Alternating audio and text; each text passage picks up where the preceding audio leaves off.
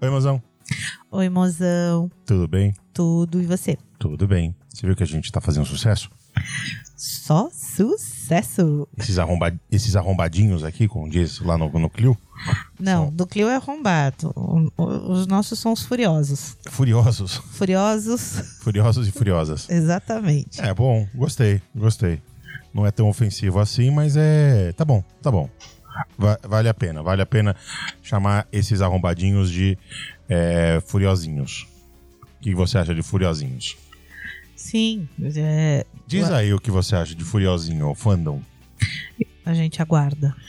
Então, é, vamos fazer mais um podcast hoje, é isso? Sim, estamos aqui para isso. A gente tá sendo pago pra isso, né? A gente tá sendo não pago pra isso. Né, A gente tá fazendo isso na maior boa vontade, no maior amor. E do que, que é o tema hoje? Hoje o nosso tema é refugiados e imigrantes. Imigrantes. A gente vai fazer aí uma, um- uma breve pistolagem Exatamente. sobre o que é sobre refugiado e sobre imigrante, sobre migração, sobre acolhimento a migrante, sobre essas coisas todas, né? Exatamente. E o principalmente como o nosso país está se portando perante a isso. E como que a gente tem recebido, né, esse pessoal. E, é, e, e também a migração interna, né? Que a gente no Brasil também a gente tem um histórico meio complicado aí de migração interna. A gente, a gente não não recebe muito bem tanto os imigrantes externos quanto internos, né? A gente, a gente fala aqui de uma cidade, No meio corporativo a gente chama de cliente. né? A gente Cliente é interno e cliente externo. a gente é talvez a segunda maior cidade nordestina do Brasil, só perdendo para Salvador, né? E a gente ainda tem sérios preconceitos contra nordestinos, sérios preconceitos contra nordestinos.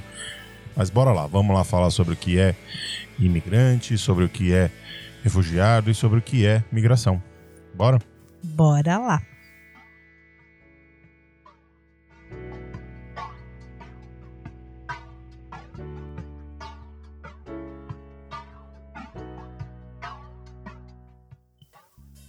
Antes da gente começar o nosso papo, eu acho que a gente precisa definir uma coisa muito clara, né? Que é o fato que o homem, o homem como espécie humana, ele é um animal migrante, né? Sim. né? A gente, como espécie, nós surgimos lá na África, alguns, algumas centenas de milhares, milhões de anos atrás, e nós povoamos o mundo, basicamente, né? Aonde você vai tem um arrombadinho e um furiosinho. Né? Porque esses universos, eles, eles são Coabitados pelos dois. coabitados pelos dois. Geralmente, quem é furiosinho também é arrombadinho Ou vice-versa. ou vice-versa, né? Então, a gente precisa entender que a migrar não é só uma, um caráter De aves, de aves e de peixes, peixes, de Baleias. ursos, e, enfim, de animais. de animais, né? O homem é um animal que, que ele é extremamente migratório, né? O, o homem ele sempre migrou ao longo, ao longo tanto da sua história política quanto da sua história é, De vida mesmo. de vida biológica, né? O ser humano É. nasce lá na África, né? É, se eu não me engano, no- na região que é o, o, o sul da savana, aí quem é biólogo, antropólogo pode nos ajudar melhor. E aí a gente povoou o planeta. E não povoou o planeta porque surgiram outras espécies humanas.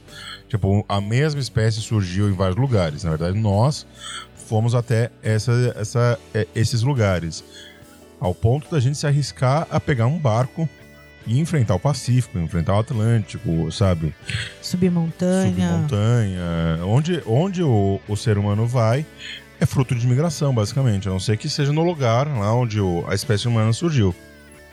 Então, como bem explica o Museu do Imigrante aqui em São Paulo, que ele deixou de ser um memorial apenas dos imigrantes, né?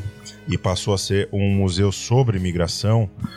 Ele sobre migração, na verdade, não é nem sobre imigração, né?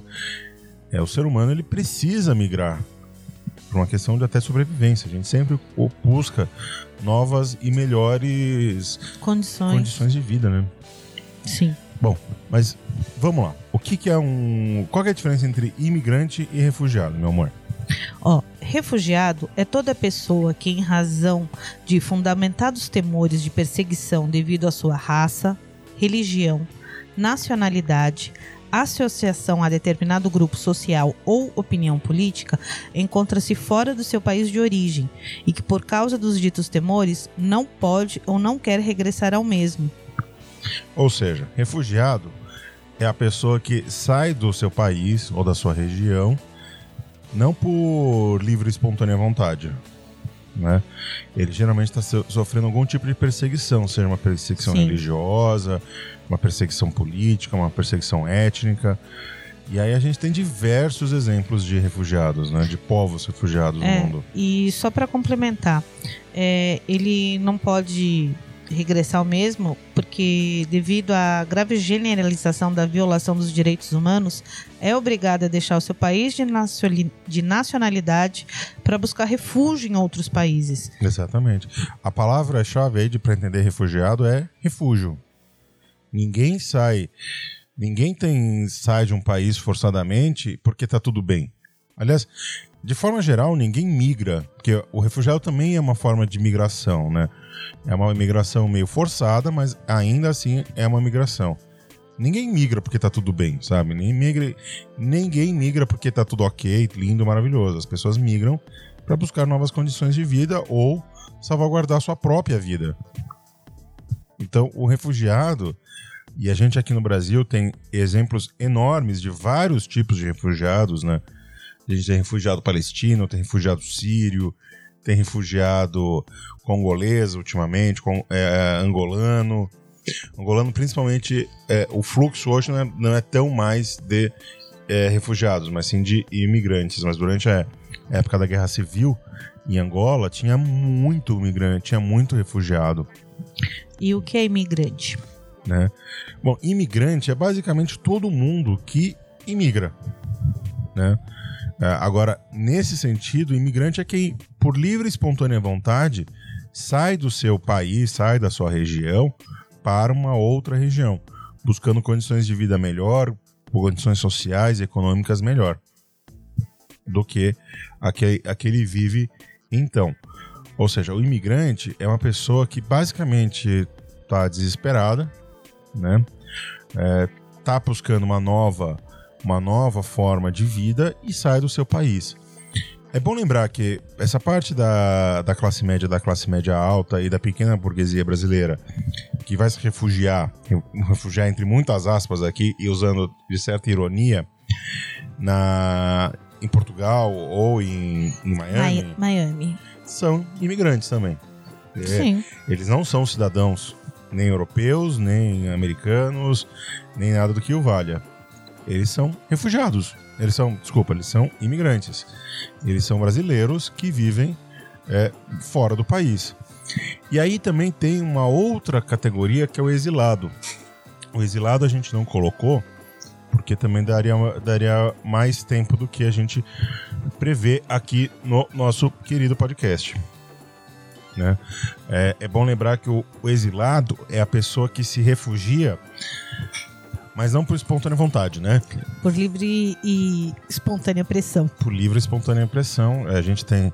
Por isso que a gente não fala, na época da ditadura, em refugiados políticos. A gente fala em exilados. Sim, eles foram convidados a se retirarem do país ou sofrer as sanções. Essas são as duas opções. Né? Ou pula fora.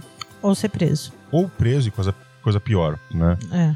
Então, vamos. Acho que é um pouco sobre isso que a gente vai falar por aí. Então, uma outra coisa que é bom as pessoas entenderem é que teve uma convenção em 1951 de, de vários países e que o que, que eles preveem para os refugiados?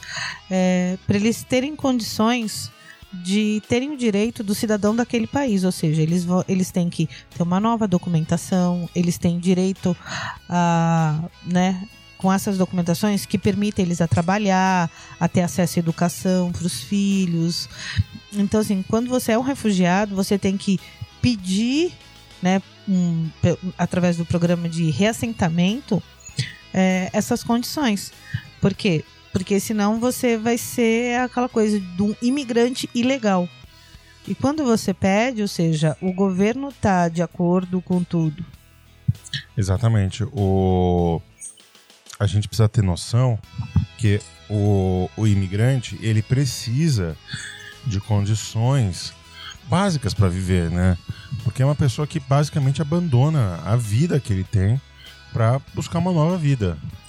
E às vezes ele abandona em situações é, quase desumanas. Ele sai com a roupa do corpo. É, uma pessoa que foge, por exemplo, da Síria para o Brasil é muito diferente da pessoa que aqui em, aqui em São Paulo, por culpa do PT, vai morar em Lisboa, sabe? É, é, não dá para são coisas que não dá para comparar porque o, o, essa pessoa que vem da Síria ela tá abandonando tudo sabe ela tá deixando tudo para trás às vezes abandonando inclusive família sabe sim tem casos em que vem, vem quem consegue primeiro, porque isso exige um custo e um custo alto. Não, às vezes, às vezes não é nem questão de custo, às vezes é, você não, pega. E daí você não consegue, todo mundo não consegue ter a documentação é, liberada. Ou você pega a família, por exemplo, você tem um líder político que ele é o principal alvo e às vezes ele é, é, vai embora e deixa a família para trás, né? Aí é uma questão da gente pensar, né? Que essa pessoa literalmente está fazendo uma nova vida, né? E é como que isso, como que isso faz, né? O impacto que isso causa na vida das pessoas. Deve ser uma coisa muito complicada de se viver, né? É, eu que já fui migrante, mas migrante for, não forçosamente, né? Um migrante por condições de, de, nova, de novas condições de vida já foi muito complicado, sabe, voltar, né, ou, ou ir, sabe? Imagina alguém que não quer sair, sabe? Uhum. Alguém que tá lutando por, sei lá, melhores condições de vida, por um país melhor e encontra uma um, uma barreira muito grande. Uma barreira muito grande e não consegue transpor essa barreira, sabe? Passa a ser um alvo. Essas pessoas que vêm para o Brasil, elas são antes de tudo alvos políticos. E dessa forma, elas são elas precisam de proteção, né? Então, por isso que elas buscam proteção no Brasil, buscam prote proteção na Europa, nos Estados Unidos. É, essas pessoas não estão aqui porque elas querem ou porque elas é, sei lá, é a velha coisa, né? Ah, mas o refugiado, o imigrante. Ai, tá tomando meu trabalho. Tá tomando meu trabalho, tá tomando o meu emprego, tá, tá destruindo a minha sociedade. Não tá. Primeiro, Ele tá agregando. Primeiro que é uma quantidade tão pequena de gente, né? Vamos ser bem claro, uma quantidade muito pequena de pessoa, né? E, e isso, como é que isso vai impactar negativamente, sabe? Não vai. Simplesmente, simplesmente não vai. Não. É. Se eu não me engano, tipo, o número é pequeno. Tipo, o Brasil, que é um dos países que mais recebeu refugiados no mundo, nos últimos 10 anos, recebeu acho que 30 mil. Se recebeu 30 mil, sabe? Esses refugiados, eles não vão tomar teu, teu emprego, sabe? Ah, não vão, porque são 30 mil pessoas. E não vão causar doença também, né? Vamos combinar? Ah. Aí fica um beijo pro pessoal do antivacina aí, ou o pessoal que é, é, é racista e xenófobo, e fala que o surto de sarampo de agora é por culpa do quê? Do boliviano. Ai. Ou boliviano ou venezuelano, sabe? Quer dizer, se o seu filho tivesse tomado vacina, mesmo com o, o, o tendo uma reserva de, dessa doença vindo de fora, ele não ia pegar essa doença. Sim. Ah, uma outra coisa, o Brasil ele entrou para o programa de reassentamento da Acnur, acho que é assim que fala, que é a, o Alto Comissariado das Nações Unidas para Refugiados. É essa sigla aí. Em 1999. Não diga sigla, diga acrônimo. Tá bom, acrônimo. É, hoje, é, 16 países participam dele, tá? Eu, 16. 16, vou nomear para você. São 142 países no mundo e 16 participam. Isso. É Austrália, Benin, Burkina Faso, Benin, Benin Canadá, Chile, Dinamarca, Finlândia, Islândia, Irlanda, Brasil, Países Baixos, Noruega, Nova Zelândia, Suécia, Suíça e Estados Unidos. Mas Agora vem as aspas. Cada país tem sua cota de reassentamento anual e o critério de seleção é próprio. Então, ou seja, você pode pedir asilo num país, ele pode se negar, ou porque já deu a cota, ou porque a pessoa não cumpre os critérios daquele país. Salta aos olhos faltar alguns países aí, né? A Alemanha, por exemplo, não tá, né? Não, a Alemanha não tá. Nem dos países escandinavos não tá. Só tá qual? Só tá Dinamarca? Dinamarca, Finlândia e Islândia. Né? Quer dizer, tá faltando aí Noruega, tá faltando Suécia, Não, a Noruega tá. Noruega a Suécia tá. a Suíça tá. tá a Finlândia. Tá a É, Finlândia. então estão todos. Então não salta Tá. aos olhos. Não Salta aos olhos. A França tá? Não, A Alemanha não tá? não. Você Mas- já perguntou da Alemanha de novo. A Espanha tá? Não, A Portugal tá? não. Então, né? Salta aos olhos. E salta aos olhos o Brasil, Benin e Burkina Faso. Estarem né, né, nesses, ne- nos países que. E o Chile também. É, é o Chile que as pessoas fazem uma coisa. Ah, o Chile é rico. O Chile é mais pobre que o Brasil. O Chile tem um IDH um pouco melhor do que o Brasil. Vamos. Ma- Mas metade do Chile também não é povoado. Hum. É montanha. É. Então, essa questão do, do refugiado mostra uma coisa muito clara pra mim. Se são 16 países e você tem aí países subdesenvolvidos, que são quatro, Burkina Faso, Benin, Brasil e Chile, né? Quer É. dizer, um quarto dos refugiados vão para países pobres. Ou países periféricos do centro do capitalismo, como preferem meus amigos comunistas. Você sabia que hum, a Venezuela e o Brasil foram os primeiros países a fazer parte, né? E daí excluíram a Venezuela. Bom, a Venezuela tá passando por uma crise humanitária fodida também, É. né? Por Não, então, internas. mas ela, ela não tem foi excluída de- em 2016. Não tem condições de receber ninguém, né? É isso? Quer dizer, isso mostra uma coisa que é, é óbvio quando você vai para as periferias, que o pobre, ele tem muito mais solidariedade do que o rico, né? Você quer saber quantos refugiados chegaram ao Brasil em 2018? Hum. 11.231 refugiados, Hum. sendo 72% homens, 28% mulher. E tem a, a origem da, da Sim, eleição? 36% de sírios, ca- é, 15% de congoleses, 9% de angolanos, 7% de colombianos e 3% de venezuelanos. 3%. 3%. Ou seja, Quer dizer, tem mais colombiano vindo pro Brasil do que, do que venezuelano. sim, E ninguém manda a gente pra, pra Colômbia, né? manda eu. Ninguém manda a gente pra Colômbia. É, ah, E salta aos olhos que o pessoal fala de Cuba e Cuba não tem refugiado, né? Ó, em 2019 até agora, só 174 casos. O quê? De em 2019? Por que será, né? O que, que aconteceu em 2019? o que, que aconteceu em 2019? Não. O que, que será, será que, que, acontece? será que é um governo ultra, que se diz ultranacionalista e xenófobo tomou conta do poder? Será? Será? Acho que sim, né? Então, É engraçado, ah, falando disso, é, a Colômbia tá aceitando mais os venezuelanos do que a gente sim. nesse mesmo período. Detalhe, Colômbia e Venezuela têm problemas de fronteira muito sério. Então, daí você vê que você passa por cima. De, Desses tipos de problema político, né? Exatamente. Então, a gente, essa recepção que o mundo tem do, do- dos imigrantes mostra muito como nós vivemos, né? Sabe? É, sei lá, países, a União Europeia, de forma geral, que é o maior bloco econômico do mundo, sabe? É, ou a China, também tá salta aos olhos a China, não tá, né?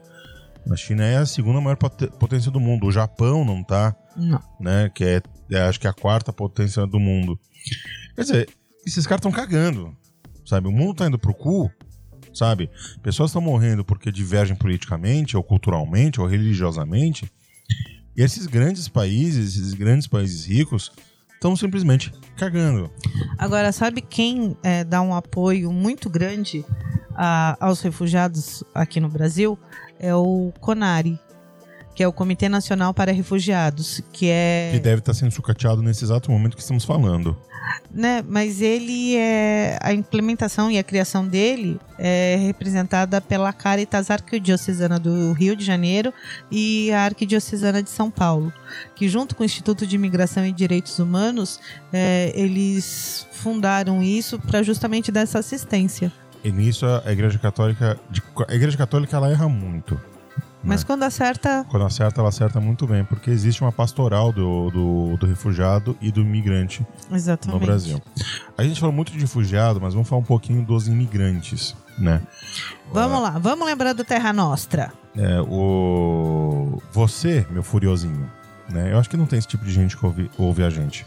Não. Mas você acha que o seu avô, que é espanhol, que é português, que é italiano, que é qualquer porra que veio lá da- do, do começo do século XX pro Brasil, ele é conde, ele foi barão, ele foi algum.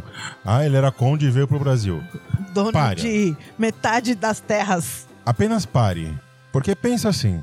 E pegue no compasso. Porque se ele é um conde, se ele é um nobre, que raios ele veio pro Brasil? Não, ele não veio pro Brasil porque ele era conde. Ele veio pro Brasil pra. Era um fudido. Fugir da Ele tá- fome. Devia, devia estar passando fome. Então, o seu avô, o seu bisavô, o seu ancestral que veio pro Brasil, ele não era conde, ele não era porra nenhuma. Ele era um fulaninho que tava passando fome, né? Ou em semi-fome, Ou fugindo da guerra. ou fugindo da guerra, né? É Que isso foi muito comum. é preciso lembrar que no final do século XIX você tem diversos conflitos militares na Europa e o Brasil estava uma, uma política abertamente racista.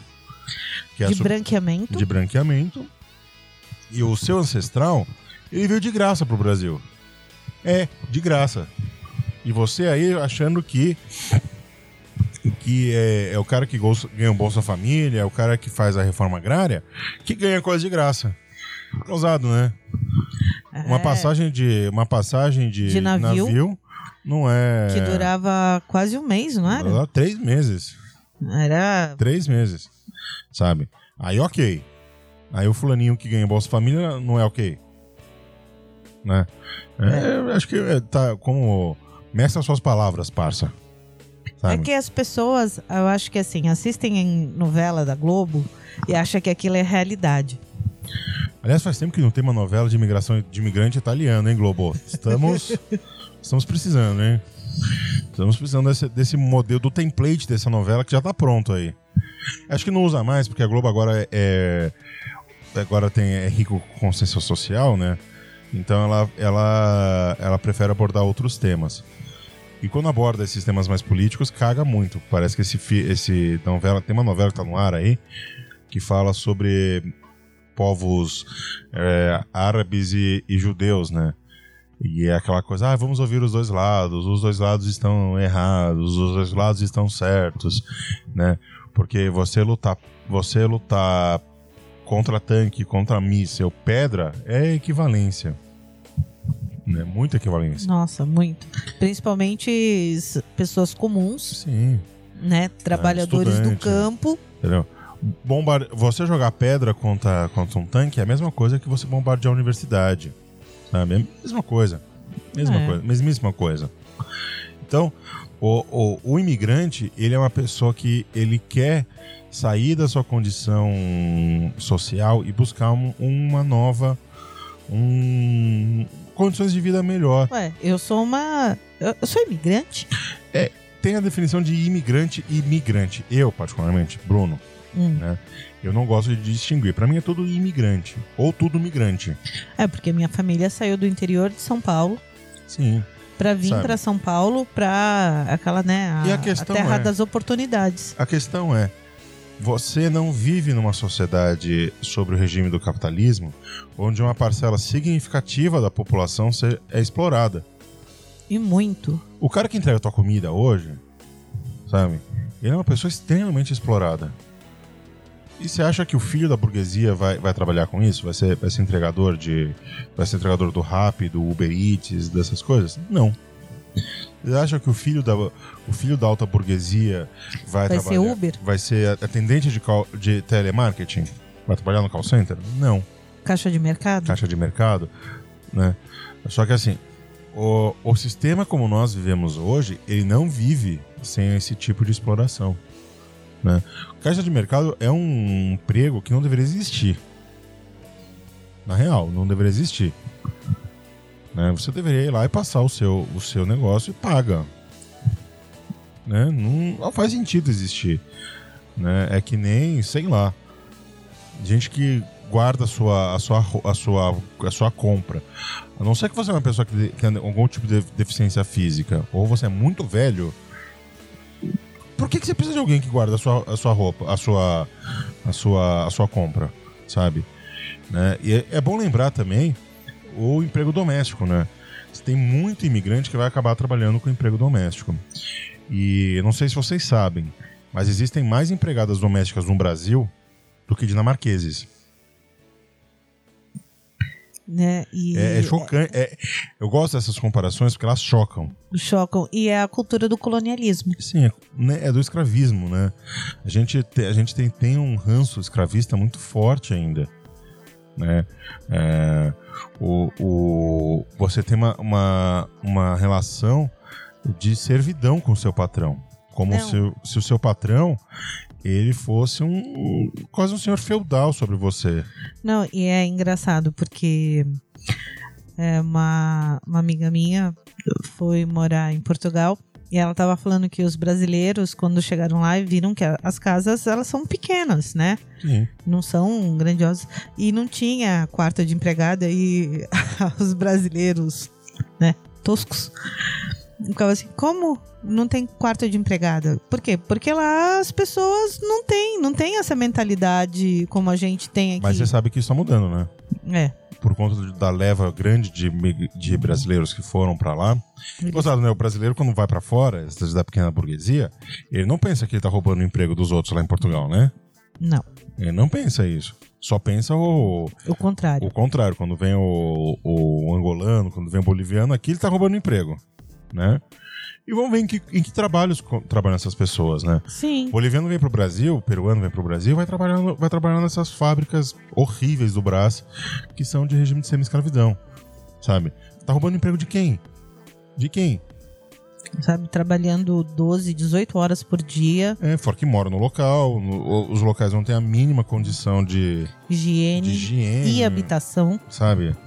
Vejam um documentário chamado The True Cost, que é sobre o, o quanto custa de fato a sua roupa, o peso social que a sua roupa tem, né? É chocante. É chocante, assim, e o peso ambiental que a sua roupa tem. Ah. Que é já diria o Bickman, né? Tudo vai pra algum lugar. Então acho que era isso, né, mozão? Pistolamos? Ah, eu só queria fazer um adendo que coisas que a gente nunca tinha visto e foi até um dos motivos. é, São Paulo ocorreram dois ataques é, em coisa de menos de um mês. Um foi um ataque a um centro de refugiados aqui na Bela Vista, né? Ou Bexiga, para quem é muito íntimo. É, Bela Vista é pra quem não mora no Bexiga. Bexiga é pra quem mora, para quem é da vila. né? E que é o Al Rajad, Aljaniá, Al Geniá, desculpa. Que é, é um restaurante palestino. Ele não é só restaurante, ali eles abrigam refugiados então, também. Ele, ele é um restaurante palestino que, além do restaurante, ele é um centro né, de, de cultura e de, de apoio aos refugiados de forma geral. Exatamente. Não é só refugiado palestino, não é só refugiado sírio ou árabe, de- da etnia, vamos dizer, da grande etnia árabe. Ele é um. Ele pega. Se você que está nos ouvindo é um congolês, por exemplo, e, e é refugiado, eles te abrigam lá, eles, eles, te, eles te dão apoio, eh, te apoio, te dão te apoio legal, jurídico, social, sabe? É uma rede. O Algeniá, ele é uma. Ele é uma rede de. é, de apoio, né? E é, a gente precisa mover essas de redes. apoio e de, de movimento da cultura que é justamente para poder integrar é, e quebrar essas barreiras. Né? Porque muita gente fala sem conhecimento. Então, você quer conhecer mais, você quer entender, eles têm música, é, eles estão abertos a, a, a essa troca cultural. Porque é o que eu falo, a gente sempre agrega alguma coisa. Né? Um outro fato que ocorreu também que foi chocante foi que um. Agora eu não, não lembro se ele era. Bo, eu acho que foi um boliviano que foi atropelado propositalmente. O cara atropelou de assim, não foi sem querer. Ele É, tava é um- atravessando, é o cara puta. acelerou e pum. A- É um filho da Quer puta. dizer, O nome disso é criminoso. é, Vamos dar nome aos bois. Um sujeito desse é um criminoso. Deve ser, sabe, preso, julgado, punido da forma, da forma dura da lei. Porque um ser desse não tem que viver em sociedade, sabe? Um ser que atropela uma pessoa propositalmente porque ela é de outra nacionalidade que a sua, sabe? Que, que ser humano é esse, sabe? Aí você pergunta pra ele o que, que ele é. Ele vai falar que é um bom cristão, pai de família, votou no Bolsonaro. Ou, ou não, né? N- não vamos dizer assim que. Né? Uma pessoa religiosa, ele vai dizer. Não, no Brasil, todo mundo, se todo mundo que é espiritualizado e é de bem, entre muitas aspas, se apresenta como religioso, como cristão, né, ou evangélico ou católico. Mas, se precisar, vai bater os tambor. vai na mesa branca também, sabe? Vai tomar uns passes. Mas, oficialmente, ele é cristão, sabe? Então acho que é um pouco sobre isso que a gente queria falar aí, sobre dar uma essa breve e rápida pistolagem. Né? A gente quer ouvir vocês. Mandem aí no nosso e-mail. Exatamente. Uma história. É, de- não, e uma outra coisa, né? É, imigrante não serve pra nada, mas todo mundo quer comer o shawarma, né? Exatamente. Não, todo mundo quer comer pizza. Né? Hum. Pizza não é uma invenção brasileira. Até, até onde me caiba, pizza não é uma invenção brasileira. Entendeu? E. Eu, eu acho que é isso. A gente tem que, que repensar e olhar. Primeiro que é um outro ser humano. Né? E não, e não julgar, e não. é, sabe, eu, eu fiquei muito chocada porque eu nunca vi esse tipo de coisa nesses meus 40 e poucos anos. Esse tipo de coisa acontecendo e assim, tão próximo da gente. É chocante quando isso acontece. É chocante quando isso acontece num país como o Brasil, né? Que é, nós somos um país. Multicultural. Multicultural, É plural. né? Brasil pra mim é plural. O Brasil nunca foi um país de cultura hegemônica, né? Não, e daí quando aparece aquele, aquela foto que realmente é triste do bebê morto, a- né? As pessoas ficam comovidas. Mas então, se comove com quem tá vindo pra cá e Se é comove- refugiado do mesmo jeito. Se comove com o boliviano que, que mora e trabalha no, na fábrica de jeans que você usa. Você vai lá no Brasil comprar baratinho, né? Se comove com ele. Se comove também com os angolanos, com Mas- os congoleses que ficam vendendo tênis, que andam o dia inteiro pela rua. Outro dia, na Praça da República, eu fiquei assim, não é chocada, mas tinha um. Eu não sei qual é a nacionalidade dele, mas ele chorava. Ele chorava. Daí tinha um outro imigrante que parou e foi conversar com ele. E ele falava que ele. Ele meio que explicando. Ele tava com saudade. Sim, sabe? Quer dizer, você imagina, para uma pessoa sentar numa praça e chorar. É impressionante a apatia das pessoas, né? Uma, uma pessoa tá passando por isso ninguém para pra, Não. pra. Você quer um copo d'água? Quer um nada. abraço? Quer um. Quer, tá acontecendo alguma coisa? Né? É bom. É, é bom lembrar dessas coisas. E para sensibilizar vocês, leiam Vidas Secas, né? História do Leonardo, da família da, e da cachorra baleia, que é o personagem, o melhor personagem do romance do, do Vidas Secas, é, é a baleia. Nossa, esse é um Spoiler livro... de um livro, spoiler de um livro de quase 100 anos, a baleia morre. É uma das cenas mais comoventes da literatura brasileira. Exatamente. Esse livro eu li, eu acho que eu tava na sétima série e ele me ele me vem fresco na memória até hoje. E leiam Morte e Vida Severina. né, Exatamente. Que também fala sobre essa questão da imigração, também fala das pessoas que fogem Da fome, da, da fome, seca. da miséria. E é interessante que todos esses dois livros, tanto Morte e Vida Severina quanto Vidas Secas, eles são cíclicos. Né? A família do Leonardo termina da- de onde ela começou. Ela vai para a zona da mata, mas ela já está pensando em, Em voltar. em voltar para outro lugar, buscar uma outra condição de vida melhor. E o Morte Vida Severina também. Né? Então, é bom a gente parar para pensar e parar para raciocinar sobre essas coisas, né? Era isso, mozão. Era isso. Então fica um beijo pros nossos mozões todos, né? pros nossos furiosinhos, né? Assim, que é o nosso fandom. É. Furiosinhos, você que batizou eles assim? então tá bom. Fica um beijo pra todo mundo. Espero que vocês tenham gostado. Se vocês têm. Opa, peraí, isso foi um gato passando. Se vocês têm alguma Fala de observa. novo. Oi. Que dá pra cortar. Oi, eu acho Mas que era... isso, calma, isso é culpa sua. Se você não tivesse filmando, ela não tivesse, ela não tinha derrubado isso. Não, é que ela me vê, ela fica aqui, enlouquecida. Mas, voltando, se vocês têm alguma observação, algum questionamento, algo para acrescentar, é, algo para divulgar, a gente tá aqui aberto a isso. É, procura lá no, no Instagram, no Twitter. No Instagram é arroba uma, uma história de sonho e fúria. Né? Isso. No Twitter é arroba UH.